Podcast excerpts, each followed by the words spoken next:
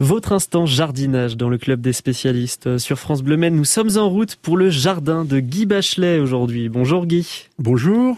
Alors Guy, aujourd'hui on va parler haricots. Oui, le haricot, il a beaucoup de difficultés en ce moment avec une météo capricieuse comme on peut avoir et les températures sont un peu fraîches. Il faut savoir que le haricot euh, pousse, euh, se développe dans une terre bien réchauffée et dans des nuits pas trop froides, donc c'est pas le cas actuellement. Donc, euh, mais bon, il faut bien se lancer. Hein.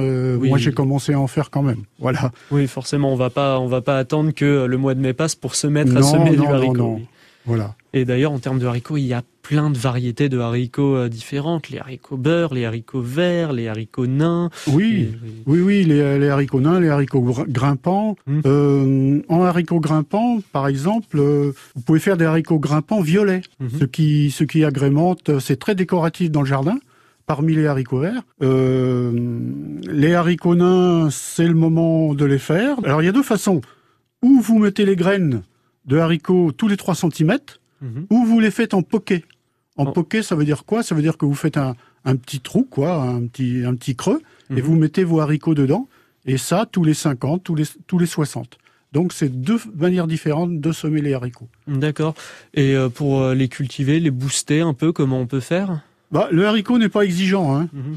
Euh, surtout, ne pas mettre de fumure avant. Il n'y a, y a, pas d'exigence pour le haricot. Ça, ça pousse un peu euh, comme ça. Oui, du moment que la terre est, bonne. Si on a mis du compost à l'automne, un peu, voilà, mhm. ça suffit. Et euh, sinon, les haricots, donc est-ce qu'on peut les cultiver avec quelque chose en particulier, une plante, une fleur?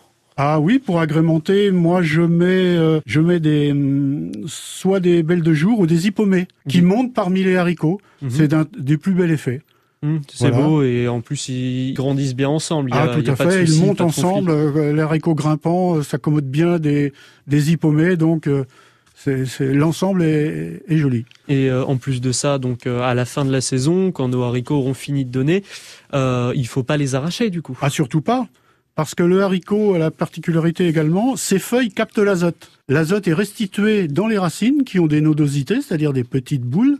Quand vous arrachez les racines, vous pouvez regarder. Et donc l'azote sera restitué à la terre si vous les laissez, donc surtout ne pas, ne pas les arracher. Mmh. Les couper à 10 cm au-dessus du sol et vous les laissez passer tout l'hiver dedans. D'accord. Mais en quoi c'est bien de garder l'azote dans les sols du coup? Eh ben Parce que l'azote, c'est un.